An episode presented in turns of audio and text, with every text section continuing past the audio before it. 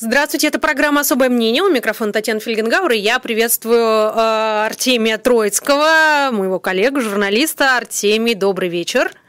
Добрый вечер, Таня. А, расскажите, вы же в Эстонии находитесь, у вас, у вас там как, перчаточно-масочный режим есть, как у нас в Москве? Нет, нет у, нас, у нас все добровольно. Мы ходим и без масок, и без, и без перчаток, и без варежек и не в костюмах уточек. Вот. Э, ходим себе спокойно, причем на любые расстояния. Мы гуляем с собачкой по паркам, по пляжам, загораем, как я думаю, даже можно заметить на моем э, подкопченном челе. Так что у нас тут все очень дружелюбно. То есть и не, никаких вам ни штрафов, ни пропусков, все, все Нет. По-человечески. Ни, штраф, ни пропусков, ничего нет. Единственное, единственное школы, э, э, учебные заведения, все прочие университеты, вот это все закрыто. Дети на домашнем обучении, им это все очень нравится. Что еще закрыто? Э, ну, закрыты, естественно, театры, кинотеатры, то есть какие-то места массовых сборищ. Вот, рестораны открыты, парикмахерские о которых тут все так плачут, э, тоже открыты. Э, так что, в общем, э, жизнь прекрасная. Мне, скажем, очень нравится. Мне будет не хватать этой карантинной обстановочки, поскольку масса всяких суетливых каких-то вещей отпало в жизни, там какие-то там эти гости, визиты, открытия, презентации, вот этого, слава богу, ничего нет. Ой, мечта социопата. Тихо, скромно, да, мечта спокойного, слегка уставшего человека. А, ну хорошо, у нас тут все не так радужно и, главное, не так определенно. А, я хотела бы узнать, следили ли вы за вчерашним выступлением Владимира Путина, который наконец-то уже, кажется, на пятый раз кажется, в пятый раз он уже выступал, а, рассказал о каких-то конкретных мерах поддержки и даже, даже рассказал о том, что раздадут денег немного и не всем, но все же. Ну, во-первых, я хотел бы отвесить комплимент Антону Ореху. У него вчера замечательнейшая совершенно э, была реплика. Так что мои поздравления коллеге. Он там все сформулировал по поводу Путина, по поводу народа и по поводу ситуации. Сформулировал все максимально четко, на мой взгляд, даже не, не хочу ничего дополнять. А, что касается до денег, то а, газета «Ведомости» подсчитала, что вот все те выплаты, которые Владимир Путин э, посулил э, в своем вчерашнем выступлении гражданам России – это все где-то примерно на 800 миллиардов рублей. То есть это и выплаты бизнесу, и выплаты э, какие-то детские, семейные, выплаты, э, значит, точнее, льготы по налогам, возвраты каких-то налогов для самозанятых и так далее. Это все тянет на 800 миллиардов рублей. Между тем, в Фонде национального благосостояния, как известно, теоретически находится 11 триллионов рублей – то есть э, намного больше. При этом фонд национального благосостояния это еще не единственный фонд. Сколько там в прочих э, кубышках, я уже даже не помню. То есть, в общем-то, то, что э, раздается товарищем Путиным гражданам Российской Федерации, это все не слишком щедро. И в этой связи, в общем, у меня имеются всякие интересные теории, которыми я готов поделиться. Давайте, они, я надеюсь, будут в меру конспирологическими.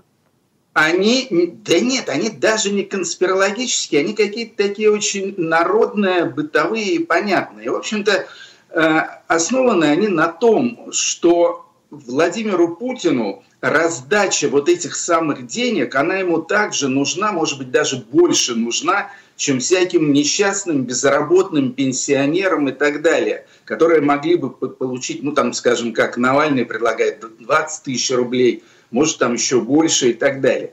Владимиру Путину эта э, э, раздача крайне необходима. Почему? Потому что известно, что рейтинг его свалился очень сильно. Не так он популярен, ведет себя как-то жалко, неуверенно, народ ропщет, а у него обнуление еще к тому же на носу, так мутно-мутно, но все-таки светит в каком-то не слишком отдаленном будущем. Короче говоря, вот э, э, раздать деньги, он тут же станет народным благодетелем. Рейтинг взлетит э, куда-то там очень высоко, и получит он даже без всяких приписок на этом э, самом референдуме по обнулению не 51%, а все 80%. То есть это ему безумно нужно. Между тем он этого не делает. Ну и тут существует, на мой взгляд, ровно три варианта. То есть четвертого я просто ну, не дано. Один вариант – это то, что, как, в общем-то, многие в народе уже предполагают, что никакого этого фонда нет, что он уже давно обнулился, то есть был разграблен. Что, в общем-то, вполне соответствует современным российским э, политическим традициям. Второй вариант – это то, что Путин все-таки такой жадный, да, царь Кощей над златом чахнет, и что значит этот самый царь Кощей ни в коем случае не хочет расстаться со своим златом. На мой взгляд, и первый, и второй вариант не слишком убедительные по разным причинам. Согласна, да. Как-то очень их легко тогда, оспорить. Да, да. И тогда имеется третий вариант. И вот третий вариант, он, в общем-то, на мой взгляд, в десяточку. И заключается он в том, что Путин, в общем-то, единолично этими деньгами не распоряжается.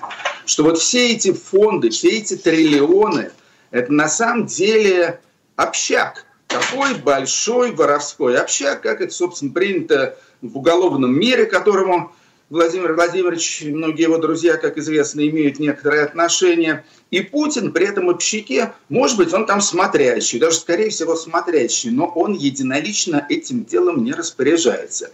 И вот все прочие пайщики или дольщики этого самого общака, они сказали, нет, Вова, не замай-ка ты наши деньги, нажитые непосильным трудом, не отдадим. Соответственно, Значит, вопрос, чем жертвовать? Чем жертвовать? Общаком или Путиным? Так вот, я так думаю, что большинство ребят, которые имеют к этому общаку самое прямое и непосредственное отношение, не решили, что лучше пожертвовать Путиным, нежели общаком. И вот так вот, собственно говоря, оно и происходит. А Путин подвергается такому, такому интересному сливу, который в новейшей истории России происходил, как известно, уже много раз. Скажем, Сергеевич Хрущев в сентябре 1964 года, Михаил Сергеевич Горбачев Э, не знаю, не знаю, Артем Никитич, а, ну, ну как-то подождите, да, а, а, об, обоснуйте. Вот есть ряд вопросов у меня по этой теории. А, да, ну, да. ну, допустим, хорошо, предположим, что это так, что э, э, какие-то люди из окружения Путина рассматривают фонд национального благосостояния как собственный общак. Э, зачем тогда они в фонде держат эти деньги, не очень понятно. Ну, допустим. А, значит, э, чего это Владимир Путин вдруг решил тогда какую-то часть денег все же раздать? И э, шел бы по белорусскому пути вообще. Я думаю, я думаю, что он просто, ну, выпросил это как какой-то необходимый минимум. Он сказал, ну хотя бы это, друзья мои, хоть вот чуть-чуть дайте, а то же совсем совсем же народ озвереет. Что-нибудь э, что в таком духе. В какой момент Владимир Путин превратился в такого, прямо скажем, несильного и зависимого человека? Я так думаю, это произошло в последнее время. Это связано с несколькими обстоятельствами. Первое, это, собственно говоря, то, что он явно уже не слишком дееспособен. На это не обратил внимания только ленивый. Он жалко выглядит, неубедительно говорит, совершенно очевидно, что никаких лидерских качеств у него нет, никаких качеств такого кризис-менеджера у него тоже нет, то есть, в общем, не тянет. Чувак не оправдывает ожидания. Это первое. Второе, Второе – это то, что он, что он уже не особо популярен. То есть раньше Путин служил такой как бы смягчающей субстанцией между народом и отчужденной от него, значит, российской элитой.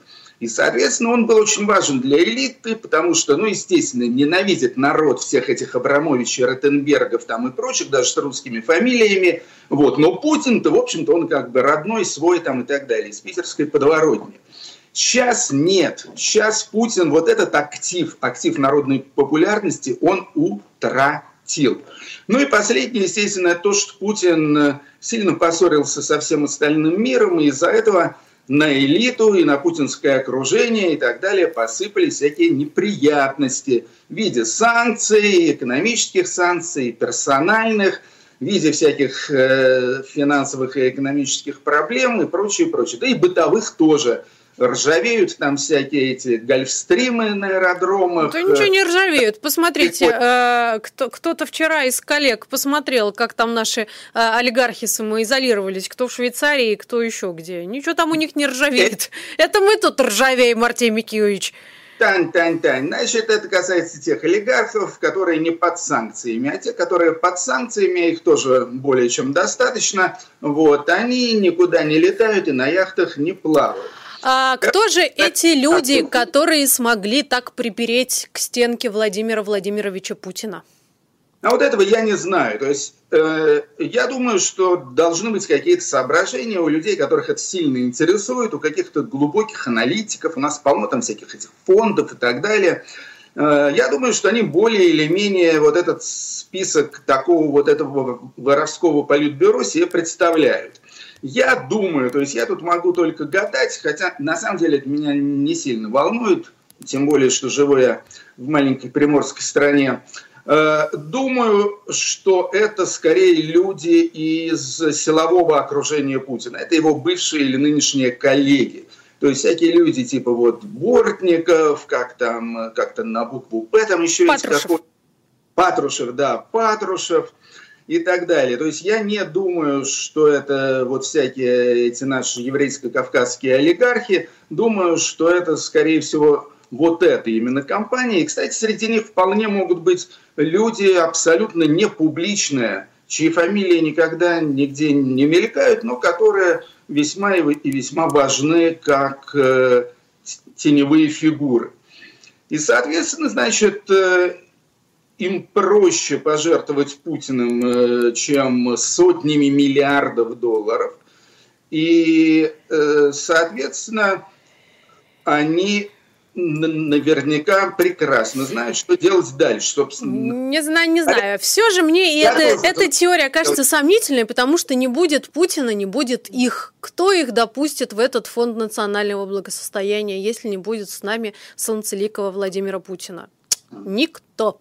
Никто. Ничего подобного, Тань. То есть они сами, если убрать смотрящего за общаком, даже если Путин смотрящий, тут же будет выбран новый смотрящий. Вот. Более того, они тут же начнут э, существенно улучшать свое материально-бытовое положение. Может, первое, первое, что будет сделано, ну, то есть, единственное, чего я не знаю, это как это все произойдет по хрущевскому сценарию, по Горбачевскому, по Ельцинскому, почетно или не очень почетно. Вот. Но то, что они станут делать после этого, совершенно очевидно. Ну, во-первых, я думаю, тут ты со мной согласишься, что не будет особенно народ жалеть о том, что сказочный слился. Да, все, 20 лет точно хватило.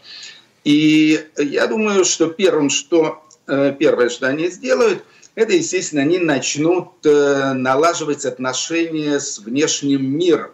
Они Потому... пусть сначала внутри наладят отношения. Там же внутри... жаба да гадюка и немножко пауков в банке. Послушай, внутри, внутри это они пусть сами друг с другом разбираются. Я думаю, не впервые отношения между этими кремлевскими башнями выяснять. Я думаю, что для них тут очень важно будет тут же начать договариваться по-новому, подписывать такой new deal, так сказать, с за границей. Потому что от заграницы страшно просто, отчаянно нужно, естественно, снятие санкций, естественно, финансовая помощь, экономическая помощь, инвестиции и так далее. Иначе страна просто зачахнет и, и просто рассыпется в прах. Да? А за границей от России тоже кое-что нужно, и аккурат то, что Россия может дать без Путина. Очень даже, очень даже легко. А именно отказаться от своих хулиганской, этой гопнической внешней политики.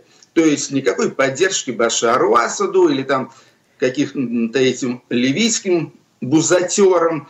Естественно, в выполнении Минских соглашений – как минимум переговоры по Крыму, возможно, на переговоры Прекрасно. по То есть э, не станет, как, э, перестанет Владимир Путин э, быть президентом, и все его окружение внезапно окажется просвещенными европейцами, которые уважают международное право. Вот это будет поворот. Хочется Но надеяться том, мне. Дело в том, что они будут вынуждены это сделать, поскольку Путин завел всю ситуацию в крайне крайне запущенные дебри. Вот. А главное, что действительно главным, главным препятствием для того, чтобы снова вернуться в благословенные нулевые годы, является, собственно, именно сам Путин.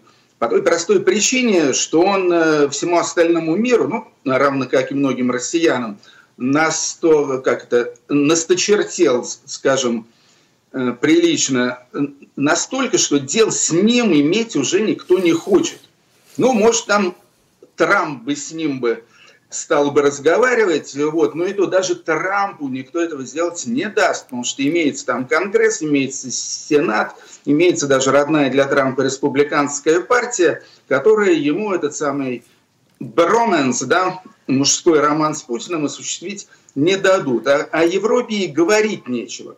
Так что, в общем, вполне, вполне... Теория, теория интересная. Теория интересная, дискуссионная, но я бы хотела успеть сегодня в программе «Особое мнение», где, я напомню, Артемий Троицкий сегодня выступает, обсудить еще несколько тем. И а, я вот читаю удивительную абсолютно новость о том, что глава Комитета Госдумы по информационной политике Александр Хинштейн и вице-спикер Совета Федерации Андрей Турчак а, они внесли в Нижнюю палату законопроект о штрафах для чиновников за оскорбление граждан. Я просто, когда это вижу, я думаю, а будут ли, например, штрафовать чиновников просто каждый день, потому что, ну, они любым своим действием, как мне кажется, оскорбляют граждан. Слушайте, зачем это все? Что это? Ну, это называется чистой воды популизм и какие-то мелкие такие просто анекдотические подачки. Хинштейн, бывший журналист, в общем-то, журналист, пиарщик и так далее, знает толк в том, как обманывать население. Турчак, но ну, это вообще тип, э, на котором пробы ставить негде. Сами знаете, вспомните хотя бы историю с Олегом Кашиным два таких матерых популиста, которые решили вот таким образом как бы купить э, какие-то мелкие проценты, доли процента э, народной любви и уважения. Думаю, что, в общем ничего из этого не получится. То есть до некоторой степени такая практика уже была. То есть я периодически читаю какие-то сообщения о том, что где-то там в Красноярском крае или в Тамбовской области местный какой-то зам главы или там зам здрав там чего-то пром, что-то там сказал насчет того, там, ну, в стиле Марии Антуанетты, если у вас нет хлеба, ешьте пирожное, да, что-нибудь в таком духе. Э, и, и тут же был осужден местным отделением партии «Единая Россия», и тут же его там откуда-то исключили, э, сделали выговор по партийной линии, поставили на вид и так далее. Это происходит и сейчас – я не читал этого закона, и, ну, может быть, по этому закону им будут теперь положены, скажем, какие-то денежные штрафы. Да? 150 ну, тысяч. 150 тысяч, ну, как вы Это больше, чем Путин обещал. Да, ну 150 тысяч для типичного начальничка российского чиновника, взяточника, но это примерно как 15 рублей для простого человека. А, еще одна история, она кажется мне очень важной, не знаю, согласитесь вы или нет. А, то расследование, которое провели совместно журналисты газеты «Ведомости», издания «The Bell», «Forbes» и «Медузы» по поводу а, того, что происходит с газетой и э, как э, Роснефть с этим всем связана, какова там роль Демьяна Кудрявцева. Э, считаете ли вы это общественно значимой информацией, в принципе, э, что, может быть, э, знаете по своим каналам? Я считаю, что это довольно, довольно серьезная история, в первую очередь потому, что «Ведомости» — это довольно серьезная, даже очень серьезная газета. Ну, если можно, я уйду чуточку э, в прошлое, не слишком далекое. Газета «Ведомости» была придумана и основана в 1999 году Дерком Сауэром. Это голландский гражданин, журналист, который живет в Москве с 90-го года, и ему очень хотелось, чтобы в стране была хотя бы одна качественная, объективная, неподкупная деловая газета. Поэтому он э, вступил в альянс с двумя мировыми изданиями с безупречной и супервысокой репутацией, а именно Financial Times, э, лондонская и нью-йоркская Wall Street Journal, и они, значит, по 33% э, создали с Дерковским издательским домом Independent Media вот эту самую газету Moscow Times. И принцип был именно этот. Абсолютно такие мировые стандарты, неподкупность. Э, главным редактором назначил такого Леню Бершицкого, совсем молодой парень, ему, по-моему, тогда еще 30 лет не было, и абсолютно не испорченный э, коррупционными идеологическими какими-то задвигами из советской и российской журналистики. Значит, потом в 2005 году Дерк продал э, весь свой издательский дом Independent Media вместе с газетой «Ведомости» финскому крупнейшему издательскому дому под названием «Санома». Санома э, сдувал, сдувала пылинки буквально с газеты «Ведомости», потому что они, в принципе, специализируются у себя в Финляндии на всяких глянцевых развлекательных изданиях, а тут вот Wall Street Journal, Financial Times, то есть качественная, суперпрестижная газета, они никак не вмешивались в редакционную политику. Леня уехал доучиваться в Америку, пришла Таня Лысова, тоже прекрасный главный редактор.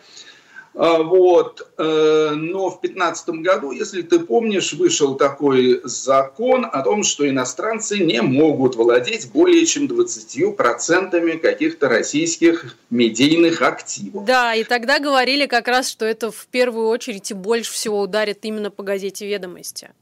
Да, да, в общем, так оно и случилось. Э, то есть э, Wall Street Journal и э, Financial Times, они не хотели уходить из этой газеты, но были буквально вынуждены. Санома это сделала как-то более легко. Значит, почему я обо всем этом говорю сознанием дела? Потому что Дерк Сауэр – это мой ближайший друг. И мы с ним это все обсуждали, и советовались, и прочее, и прочее. Ну вот, и в 2015 году, значит, э, газету «Ведомости» э, закупила группа товарищей. Демьян Кудрявцев, э, Владимир Воронов и такой Мартин Помпадур. Это чувак из империи Руперта Мердока, Нью-Йорк. Вот, я так думаю, что его Воронов в это дело вовлек. Ну, для меня это была довольно странная история, в первую очередь потому, что в моих глазах, скажем, э, Демьян Кудрявцев э, ассоциировался, естественно, с издательским домом «Коммерсант». А газета «Коммерсант», собственно говоря, это была красная тряпка для Дерка Сауэра и для ведомостей.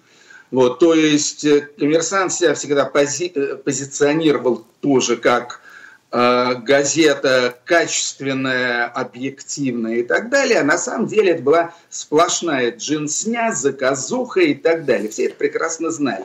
Причем во всех так отделах. Вот от походя и коммерсанту досталось. Да нет, но это я говорю уж как есть. Я прекрасно знаю, что, собственно, э, создавалась газета «Ведомости» во многом э, под лозунгами, что это альтернатива, такая честная и профессиональная альтернатива газете «Коммерсант». На самом интересном месте мы вынуждены прерваться, потому что сейчас будут новости, короткая реклама, но особое мнение Артемия Троицкого продолжится, и он расскажет вам свой супер-эксклюзив про историю с газеты «Ведомости». Мы продолжаем это особое мнение Артемия Троицкого. У микрофона Татьяна Фельгенгауэр. Так как же там продолжалась история газеты «Ведомости», потому что были вынуждены э, зарубежные владельцы от этих э, долей своих во владении избавляться. И вот здесь выходит на сцену Демьян Кудрявцев, который у вас ассоциировался всегда с коммерсантом, злейшим конкурентом газеты «Ведомости». Да, да. В общем-то, э, поначалу у меня даже были такие конспирологические мысли, что ребята э, закупили ведомости с тем, чтобы избавиться от конкурента коммерсанта, скажем, эту газету, или закрыть, или перепрофилировать. Как это, в общем-то, довольно часто среди конкурентов бывает. Но, в общем-то, нет, это были неверные предположения. И Дерк мне еще тогда сказал, что настроены парни вполне позитивно, ничего закрывать там и топить не хотят. Вот. И Володя Воронов мне это тоже подтвердил. Я с ним э, говорил буквально, буквально сегодня. Вот. Это мой тоже, ну, не скажу, что близкий друг, но хороший приятель. На какие деньги это было куплено? Э, ну, тут Воронов утверждает, что они купили это на свои деньги. То есть, как бы скинулись, сильно помог американец, и э, как бы что тут, э, что тут все чисто, что никакие теневые инвесторы э, за ними не стояли, тем более, что к тому времени Борис Березовский, чьим помощником долгое время был Кудрявцев, уже помер. А, и хотела, в общем-то, эта группа инвесторов э, медиапроект всячески развивать. То есть они хотели учредить еще несколько журналов помимо ведомостей. Они хотели завести радио, опять же знаю от э, Воронова.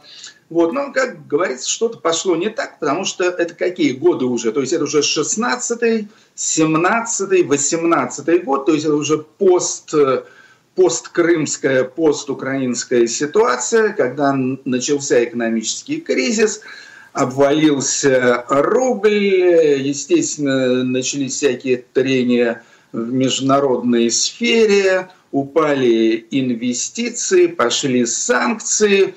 Ну и в частности, в результате этого всего, естественно, не то чтобы совсем схлопнулся, но э, кризис постиг и рекламный рынок тоже что для медиаактивов, естественно, в общем-то, самое худшее – что может быть со всеми этими газетами, журналами, радиостанциями и так далее.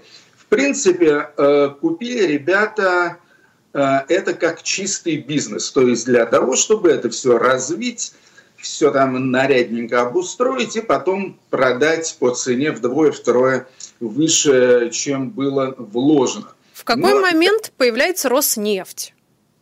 Значит, э, да, еще вот что скажу. Тут, естественно, всплыла фамилия вот э, человека по имени Дмитрий Босов.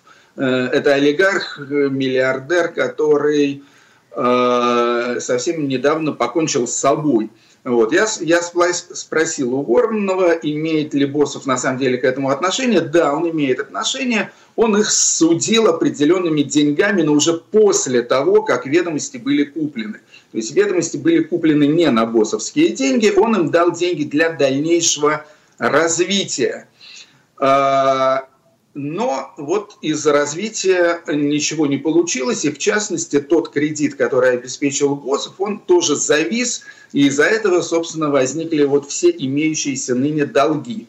А кредит этот как раз пошел со стороны Роснефти, со стороны каких-то банков, которые связаны с Роснефтью. Но, но это никак, никак, как уверяет Володя, это никак не повлияло на политику газеты. Более того, у них было два судебных процесса в последние годы с Игорем Сечиным. Э, э, то есть газета продолжала проводить такую вполне независимую свою, э, свою политику. До недавнего Но, времени. Да, но от этого актива Кудрявцев, Воронов и Помпадур, если он там еще сохраняется до настоящего времени, этого я не выяснил, вот, от этого актива э, ребята решили избавиться. Они хотели продать это еще в 2018 году, потом хотели продать в 2019 году, но ничего из этого не вышло. Никаких достойных покупателей на газету «Ведомости» они не нашли. Поэтому решили, ну, в общем, э, отдать кому попало. И, ну, фактически так получилось до некоторой степени, что э, отдали за долги. Как это, в общем-то, э, часто водится. Но проблема ну, в том, что... Как, как-то так никто... хитро так отдали за долги, что в итоге а, некоторые изрядно обогатились. об этом я ничего не могу сказать, э, но дело в том, что сделка это еще не закрыта. То есть э, владельцами ведомостей по-прежнему являются вот эти самые товарищи, вот эта группа инвесторов. Ну, там, естественно, присутствуют и какие-то офшоры, присутствует жена Кудрявцева, присутствует племянница Воронова и так далее. То есть все это так довольно, довольно а, а, темно и мутно, вот, но тем не менее. А Воронов, э, вы не спрашивали у него, или, может быть, вы как-то уловили, потому как вы сегодня с ним разговаривали, он вообще э, как э, воспринял вот эту публикацию? Я не знаю, как он воспринял эту публикацию. По-моему, спокойно сказал, что там что-то напутано. Вот. Но в целом он так особо на ней не, не заострялся. Значит, что он сказал, мне кажется, что это очень важно. Что э, договоренность с покупателями была такая, что вот как только они ударяют по рукам, но еще даже до юридического и финансового, ну, скажем так, физического заключения этой сделки, но как только они в принципе принципиально договариваются, тут же управление газете переходит э, к покупателям. То есть Зятьков значит, предположительно, предположительно Роснефть или какие-то связанные с ней структуры и так далее. И дело там было в марте, и, соответственно, они же привели вот этого самого э, типа по имени Андрей Шмаров. Кстати, ударение на последнем... Да, это мы, мы свя- свято чтим. Шмаров, да, Шмаров, Кошмаров. Нет, вот, нет, Шмаров. мы свя свято чтим фамилию Шмаров, да, который занимается тем, что удаляет заметки про Роснефть. Да, да, да. Значит, э, и опять же, э, владельцы, то есть до сих пор владельцы уверяют, что они не имели никакого отношения к назначению этого самого Шмарова, что это уже стопроцентная самодеятельность Э, вот этих вот предполагаемых будущих владельцев. Вот такая вот произошла история. И я думаю, что, конечно, она очень неприятная. В первую очередь, потому что «Ведомости», как я уже сказал, это действительно хорошая газета. И что с ней будет теперь, я не знаю. Думаю, что, э, слава богу, что коллектив газеты ведет героическую оборону, как в Брестской крепости. И в частности, вот этот э, самый расследовательский материал, он же опубликован в том числе и в ведомостях тоже, подозреваю, что без визы Шмарова. Вот. Но это как бы такая тактическая победа, а в стратегическом, в стратегическом плане я боюсь, что или газета, или журналистский коллектив, в общем-то, должны будут как-то сильно свою судьбу поменять. Э, я скажу только для наших слушателей, зрителей YouTube, если вы смотрите нас на YouTube-канале «Эхо Москвы», что в 18.35 по московскому времени эту тему мы будем обсуждать как раз-таки с одним из журналистов газеты «Ведомости», которые участвовали в этом расследовании, опубликовали его. Это будет в программе «Рикошет». Э, еще хочу поговорить э, с вами о карантине, в котором оказался весь мир – да, сейчас от, отойдем уже от газеты «Ведомости», а поговорим о дивном новом мире, в котором а, мы живем. И а, тут каждый как может спасает разные отрасли, которые больше всего пострадали, там системообразующие предприятия и прочее, прочее, прочее. Мне кажется, как-то во всей этой ситуации куда-то сильно в сторону ушли а, проблемы а, культуры музыка, театры и прочее. А ведь по ним это ударило ого-го как. А какими они будут после карантина? Ни тебе, ни презентаций, ни туров, ни гастролей, э, ни премьер. Я думаю, что по культуре это, это ударило, естественно, по-разному, э, если говорить о разных отраслях этой самой культуры. В принципе, э, я считаю, что для талантливых людей, в общем-то, это время имеет э, как минусы, совершенно очевидные минусы, и минусы в основном исключительно материального плана, так и плюсы. Появилось много свободного времени, пиши, твори, сочиняй романы, пиши песни, рисуй картины. По-моему, это все очень даже неплохо. Когда-нибудь со временем э, все это будет продаваться.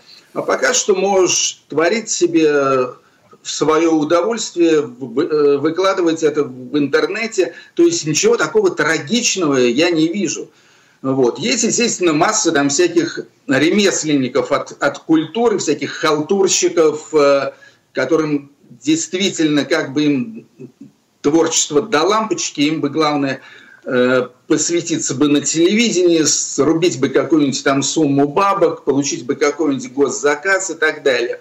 Ну, как-то к этим людям я ни малейшего сочувствия и жалости не испытываю. Так что в общем и целом, в общем и целом я не считаю, что ситуация настолько драматична. Тем более, что продлится она, ну сколько? Ну, три месяца, четыре месяца, полгода. Будем считать, что люди находятся в творческом отпуске. То, что называется по-английски словом sabbatical, да? То есть взяли, взяли отгулы для того, чтобы Э, посвятить себя такой несуетливой, глубокой творческой работе. Думаю, что э, будет э, в это время написано очень много и литературных, и музыкальных произведений и так далее. Несколько сложнее, конечно, театром и кино, но мне кажется, что, что они тоже найдут какие-то интересные и симпатичные выходы из этой ситуации. Но в крайнем случае будут утешать себя мантрой, что скоро все кончится. Да, а художник должен быть голодным.